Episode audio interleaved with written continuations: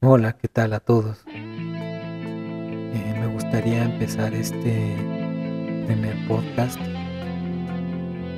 con una de las publicaciones anteriores, unas publicaciones viejas de, de mi blog de WordPress. Eh, indica de alguna manera remota el cómo empecé em, a escribir mi primer novela, em, la cual se llama El toque de la bestia. Esta novela habla de terror, ¿no? Tiene más un terror. Eh, yo soy de la idea que todo el terror es ficción, todo el terror es fantasioso, no es un thriller, es más bien una cuestión dantesca, tiene que ver con esta confrontación ángeles, demonios, ser humano y redención, desde luego. Y esta idea eh, inició como un tipo de ejercicio de autoobservación hace ya muchos años. Y este ejercicio de observación nació de, en parte, en parte nació de una canción. Me daba mucho, mucho este sentimiento que se percibe en, esta, en las líricas de esta canción. Se llama Still Life de Iron Maiden. Em, me gustaría leer, pasar a, audio, a voz viva, este mismo post que hice anteriormente, que también titulé Still Life como la canción. Y me tomo la libertad de leerles en crudo. Dice, probablemente todo empezó desde muy chico. No hay manera de saberlo, pero creo que fue cuando mi hermano mayor me introdujo al heavy metal con la música de Iron Maiden. Habré tenido siete años aproximadamente. Sus letras siguen siendo de gran contenido para mí hasta la fecha. Particularmente la canción Still Life del álbum Peace of Mind es una de las que se engancharon permanentemente, es decir, que han pasado la prueba del tiempo y su significado e intensidad son tan claras que no se han perdido con la perspectiva de la época o moda. Es debido a esta canción que decidí hacer mi primera novela, El toque de la bestia, casi a principios del 2009. Aquí paréntesis, o sea, vaya, me da mucha risa porque vaya que ha pasado el tiempo, ¿verdad? Ya hasta pasó una maldita pandemia. Sigo leyendo. Desde luego, entre otras particularidades que me empujaron a hacerlo, como la frustración laboral y un sentido espiritual que siempre he buscado en la vida. La idea inicial para mi primer novela era escribir acerca de la vida de un sacristán. Tal historia no logró ver la luz. Aquí hago otro paréntesis porque esta novela eh, que menciono se llama El esbirro y la, he dejado inconclusa, quiero terminarla. Es una historia muy divertida acerca de precisamente un sacristán eh, pervertido. y, este, eso, eso lo escribí mucho tiempo antes todavía de siquiera terminar la, novela como tal.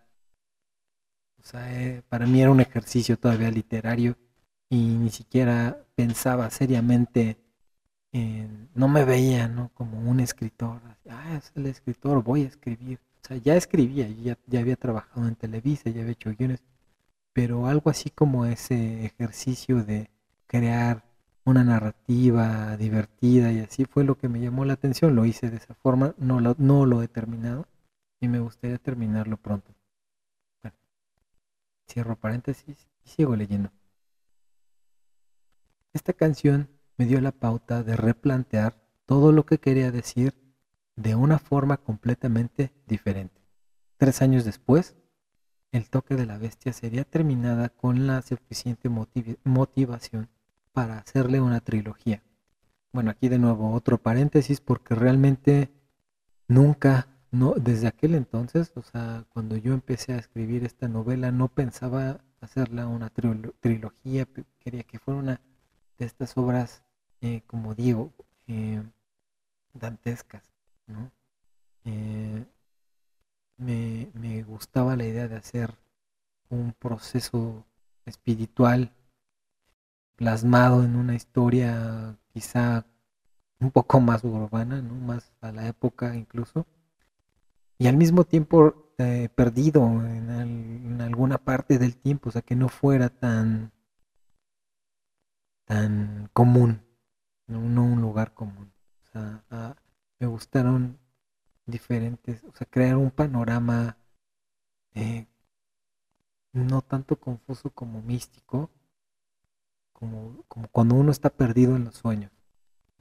Eso, eso me gustó crear. Y bueno, no hice ese libro con, con, un pensamiento de trilogía, sino más bien eh, todavía es muy curioso porque, y bueno, sí hice una continuación que se llama Mío, y es directamente la continuación del Toque de la Bestia. Hasta a estas fechas, a este 2021, estoy terminando una novela que se llama Lobos de Medianoche, que pareciera no tener nada que ver con esas dos novelas, pero es que he empezado otro proyecto, todavía ya lo también, también lo tenía planteado desde hace algunos años, pero he encontrado, me he encontrado en la circunstancia de poder plasmarlos así, y más que trilogía, pues más bien va a ser un, un cuarteto, va a ser un cuarteto de la muerte, va a ser este una saga ya de libros eh, que dan el giro completo, los 365 grados, uno tras otro mordiéndose la cola como un perro. Eh, eh, todos tienen su, su porqué, su razón y su, mundo característico. No son, no son iguales los, únicos que se podrían emparentar de cierta forma son estos, el, el toque de la bestia y mío, pero estos otros dos son más parientes entre ellos y, son parientes, son los primos, ¿verdad? Eh, y parece que no tiene nada que ver con estos primeros, pero realmente sí tienen mucho que ver, tienen todo que ver. Pero ya este, ya os platicaré de ello. Sigo con un pequeño párrafo más del blog, parte del blog y cerramos. Al principio de la canción viene una grabación en reversa, cuyo contenido no voy a decir, pero en aquel entonces todavía era considerado como satánico y todas esas cosas que rodean a la música rock. Siempre han rodeado eh, cosas absurdas, sobre todo en mi época. Yo recuerdo que todavía mi papá se espantaba con esas cosas, ¿no? Y mis tías y mis tíos decían, ah, escuchas estas cosas y te vistes así. y la verdad es que este pues no nunca tiene nada que ver el gusto por la apreciación musical a que tú quieras estar sacrificando gallinas y haciendo pactos con seres absurdos. No tiene nada que ver una cosa con otra. Entonces no es así. No era así. Y ese otro paréntesis este fue inevitable. Continúo con la lectura. La verdad es que más allá de estas imágenes fantasiosas, a mí me produjo un tipo de reencuentro, el reconocimiento de una parte mía, tal vez alguna que quise negar por algún tiempo, porque parecía lo correcto. Sobra mencionar que la mayoría de las cosas que escribo han sido motivadas por la música, como la siguiente novela lograda por la influencia del swing, el foxtrot y las big bands. Bueno, en este último paréntesis que hago al respecto es que la novela es la de Ucronia de un amor. Por cierto, este es su año.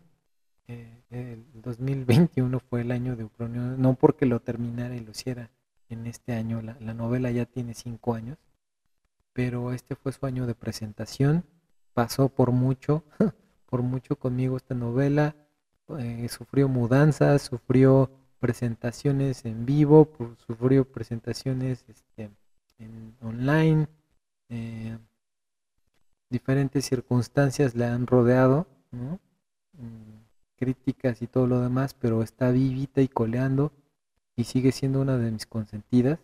Por eso es la razón de este, es el año de, la, de la novela y porque es la primera que va a salir eh, de manera independiente como una serie de libros que, estoy preparando precisamente para continuar eh, el mundo literario que me, que me, que me planteo, ¿verdad? Ahora, prosigo. La otra parte importante de mi motivación son los sueños, pero esta es otra historia, ¿verdad? De la cual también tengo otro libro que son compilaciones de cuentos. Y a lo que me refiero es que a veces los mismos sueños también se ven motivados por la música y viceversa. En ese momento del blog, cuando escribí esto, estaba escuchando la canción de Iron Maiden. Y, viene justo en el, en el, en el en la publicación viene el link de la canción. Y estaría padrísimo que le echaran un ojo. Yo estoy seguro que si encuentran las líricas les van a encantar. Y quizá en un futuro van a leer la novela y van a poder platicar conmigo van a decir sí es cierto esto parece esto o quizá esto me asemeja aquello y yo también soy fan de Maiden y seguramente algo así sería lo más deleitable. Pero mientras eso pasa, los dejo con, con, eh, con este, estas últimas palabras. Me despido y deseo que todos estén muy bien. Gracias por escucharme.